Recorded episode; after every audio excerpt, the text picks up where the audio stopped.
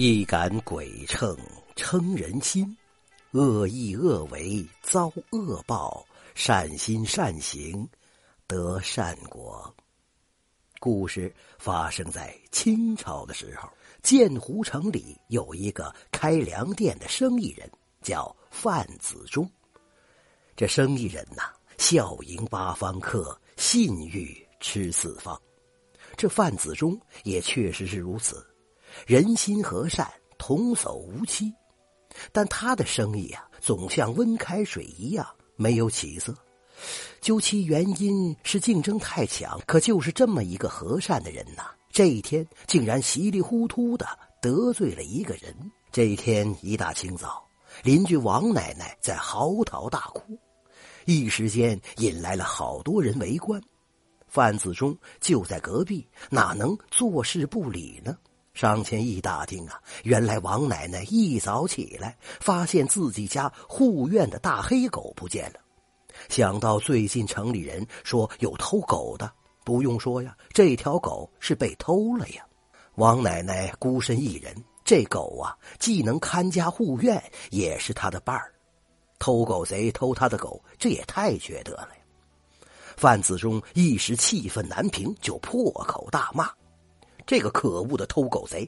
你偷别人的狗啊，尚且罢了，你偷王奶奶的狗，要是不还的话，我咒你上山摔死，下河淹死，走路跌死，吃肉噎死，反正你没个好死！众人一听，个个的拍手叫好，说：“哎，解气解气，骂得好！”范子忠只顾骂得痛快了，他不知道。人群外边有一个人，听他骂得如此恶毒，早就气得钢牙咬碎，眼珠通红，只是不敢发作。这个人不用说，就是那个偷狗贼了。王奶奶的狗啊，早被他杀了煮熟了。骂过之后，范子忠开始做生意，谁知道啊，晦气来了，一杆秤被他不小心掉在了地上，啪的一声，摔成了两截。这生意人呐，最忌讳的就是一大早不顺，何况摔坏了秤呢？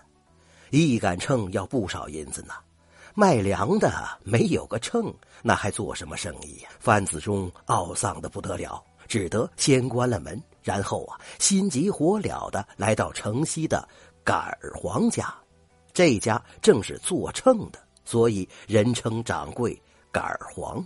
这杆儿黄啊，是一个瘦弱的中年人。样子哎，有点怪怪的，看人从不用正眼，而是斜着看。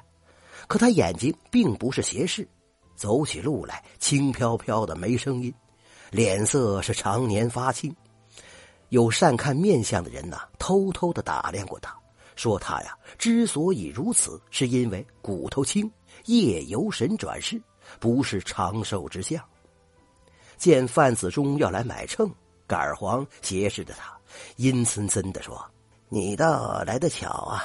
昨天我正好做好了一个秤，哎，就给你吧。”范子忠大喜呀，有现成的秤，这下子可耽误不了生意了。当下付了银子，拿着秤，急急忙忙的赶回去，重新开门卖粮。